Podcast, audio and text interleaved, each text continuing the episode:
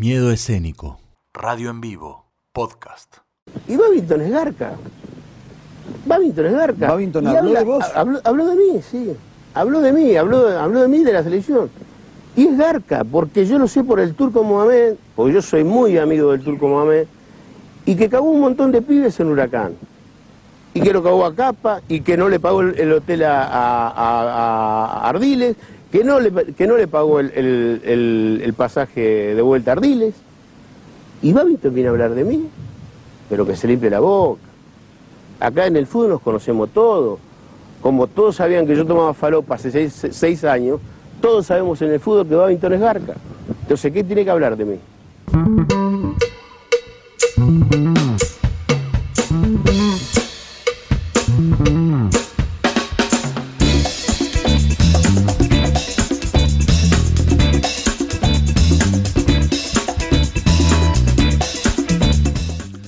Seis equipos dirigidos hasta el momento en el fútbol mundial.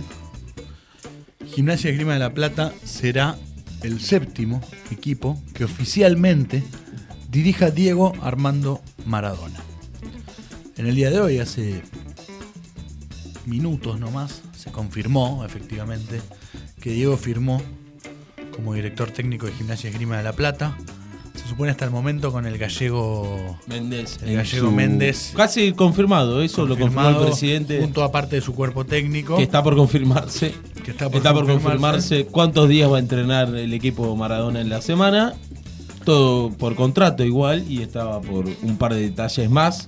Pero ya firmó. Cuanto a, en cuanto a las noticias, digamos, co- como bien decía eh, Martín Nicolás, decir que Diego pidió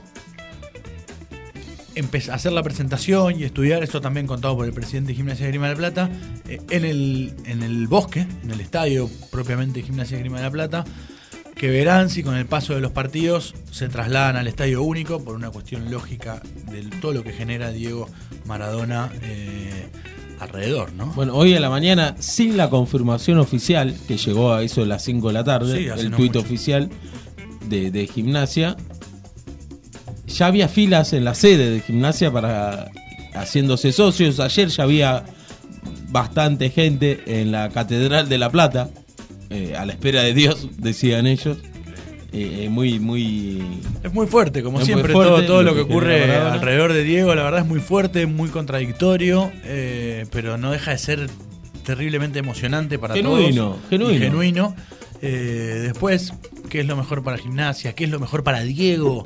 Y demás, bueno, entramos en otro terreno. Yo personalmente, y ya saben lo que representa para, para nosotros y para mí particularmente Diego, prefiero que Diego vuelva a estar eh, eh, afuera del país por él y por, por todo lo que se genera alrededor que claramente eh, puede terminar siendo dañino. Ojalá nos equivoquemos y una vez más Diego no- de una patada no- nos tire abajo y, haga una buena carrera como viene haciendo en los últimos equipos que dirigió. La verdad es que no le ha ido mal a Maradona, amén de, de los fútbol competitivos o no en los que ha estado, eh, dirigiendo, salvo en la primera etapa. Vamos a empezar, si les parece, repasando los seis equipos que Maradona dirigió formalmente, que, que dijimos fue el director técnico. Después Bueno. vamos a hablar de otros en los que fue asesor o manager o algunas cosas así. Primer equipo que Maradona dirigió, allá por el año 1994, dupla técnica con Fren, no pudo ser parte de- del, del banco de suplentes casi en ningún partido por la cuestión habilitante y demás. Claro, Diego no tiene hecho el curso de técnico. Claro. Tiene un- una especie de título ad, ad honorem Un habilitante. por ser Diego Armando Maradona. Por eso en principio le costó. Finalmente siguió siendo. El primer equipo dirigir. fue, estando suspendido por, por aquel dopaje de la efedrina y el me cortaron las piernas del Mundial 94, fue Mandillú de Corrientes. Sí. Un partido ganó, empató 6 y perdió 5, junto a Fren. Luego de aquella experiencia, a los pocos meses, en el año 95, decide ir al Racing Club de Avellaneda, Diego Armando Maradona, también junto a Fren, en lo que fue tal vez hasta peor de lo, de lo que hizo en Mandillú. Perdió, ganó dos partidos, empató seis y perdió tres. Parecido, en número parecido. Hasta ahí todo para el olvido, aquel Diego, Diego joven todavía, de Un- hecho luego reapareció eh, en campos de juego, han ocurrido un montón de cosas. Claro, recordemos un largo ostracismo del Diego, director técnico. Bien dijiste, eh, jugó, jugó showball, fue conductor de un programa de televisión, eh, muchas cosas. Murió, murió como cinco veces Sí, exacto. y volvió en el 2000. 2008, directamente para dirigir a la selección argentina, eh, en donde tuvo un gran promedio. Eh, No son malos números. No son los malos, malos los números, y mucho menos comparándolo con otros directores No, no. técnicos realmente de los últimos años. Recordemos, dirigió a la selección argentina, dirigió parte de las eliminatorias, aquel recordaba, aquella recordada polémica con Basile, que le hizo la cama, y, demás cuestiones, Grondona sí, Grondona no, Bilardo sí, Bilardo no. Bueno, Diego, técnico de la selección argentina, clasifica de, de casualidad. Gol a Perú, ¿se acuerdan? Gol de Palermo a Perú. lluvia. Partido con Uruguay, el famoso día de. La tenés adentro. Y la otra frase que no la quiero reproducir al aire. Vos también, Pazman. Vos también. ¿no? Ponele. Eh, bueno, ahí va el mundial. Al Mundial, Mundial 2010, obviamente. Buen mundial hasta el partido con, de Alemania. Buen Mundial, una selección muy ofensiva, jugadores en puestos extraños, jugadores extraños, ¿Puedo pero darle así un, todo. un punto a favor a Maradona Sí, de este mundial? Claro. Creo que fue el mundial. Y mirá lo que te digo. Messi no hizo ningún gol en ese mundial, pero fue de los mundiales que mejores jugó Messi. Pero te acordás que tenía una mala suerte increíble, de pelotas en los palos, el todos los arqueros eran figura. Y el Diego quedó muy expuesto en el partido con Alemania. Y el famoso 0-4, el famoso no nos comamos el chamullo de Alemania, Otamendi de 4 y etcétera. Desencadenaron eh, La su gran salida. que, que- que de repente Alemania ganó como ganó. Su salida, que aparte no fue frontal, como solía ser Julio Grondona. No, bueno, vos seguís, pero te saco a Mancuso. Finalmente Diego terminó peleadísimo con Mancuso. Un pero- hermosísimo Diego que recordamos. Diego en la selección argentina ganó 18 partidos y perdió 6 partidos. Dígame si no es un buen promedio. Después podemos juzgar si fue casualidad, no fue casualidad, si tener a Diego representa eso. Lo cierto es que Diego estuvo tal vez en uno de los mejores momentos que recordemos eh, en los últimos las últimas décadas en cuanto a cómo se plantaba frente a las cámaras, cómo hablaba, con la polémica que siempre envuelve a Diego alrededor, con, lo genuino que siempre tiene Diego alrededor, pero eh, bastante centrado en casi Sí, todo, sí. a pesar de, de estas declaraciones que uno dice, bueno, en determinados lugares tendrías que morderte la lengua, pero Diego no lo hizo nunca ni lo va a hacer. Después de eso, pasaron algunos años en los que Diego se mantuvo de nuevamente al margen y en el año 2011 se va a los Emiratos Árabes. El Al Wasl es el equipo que recibe a Diego. Diego se va con su mujer desde entonces, Verónica Ojeda, al país en el que la mujer no puede mostrarse, que tiene que estar tapada. Diego dirige un montón de partidos, la verdad es que, es que dura muchísimo tiempo en los Emiratos Árabes, dirigiendo al, Wa- al Al Wasl. Gana 20 partidos, empata 6, pierde 18. Lo importante es que duró mucho Sí. y se peleó con todos los periodistas, se peleó con todo el mundo, muy enojado por la discriminación que se le hacía a las mujeres. De hecho, si no hay un separador en el programa, eh, que vamos por eso. De allí dirige otro equipo más en Emiratos Árabes al año siguiente. No me acordaba de ese. El, el Al, el Al Fujairah, eh, y dirige bastante. Gana 15 partidos, empata 12, pierde solamente 3. La Bueno. verdad es que no le va mal a Diego.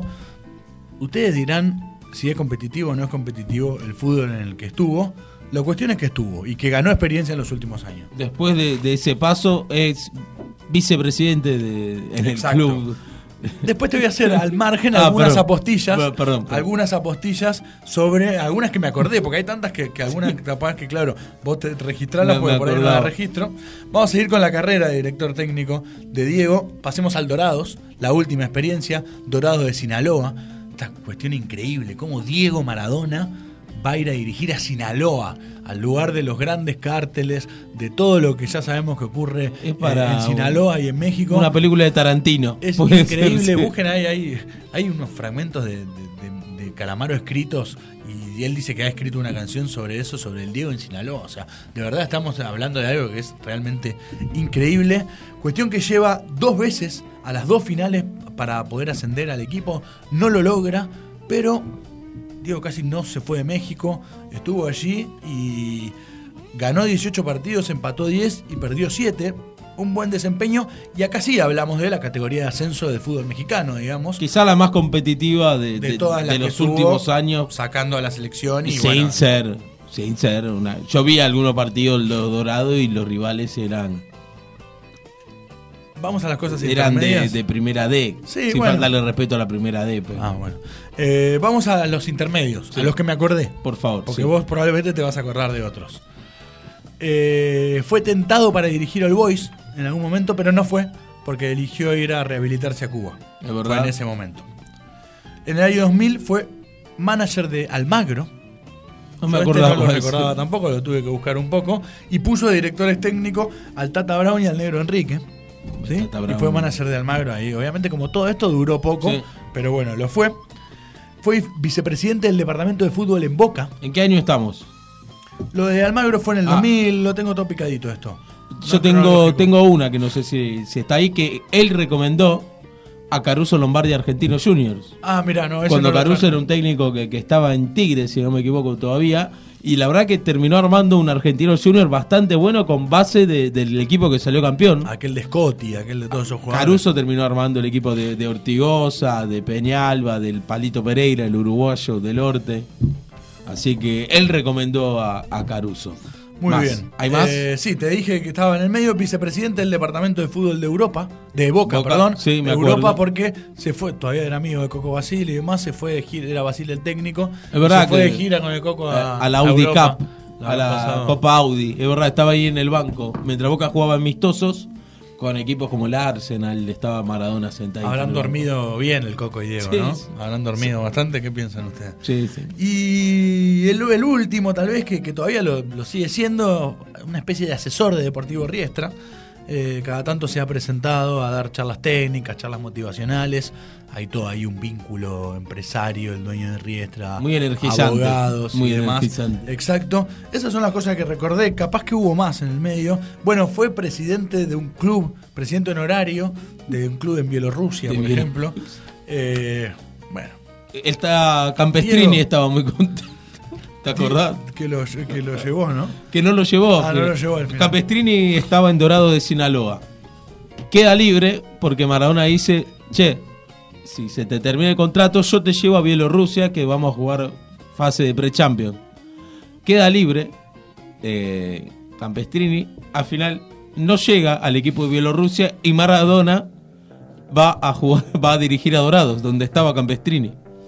O sea que muy contento Campestrini. Todo esto para realmente el fútbol argentino y por qué no mundial está conmovido porque Diego vuelve a ser una vez más y hace años que no juega la pelota centro de la escena alrededor de la pelota y como dijo su abogado él lo que quiere es volver a sentir el olor a césped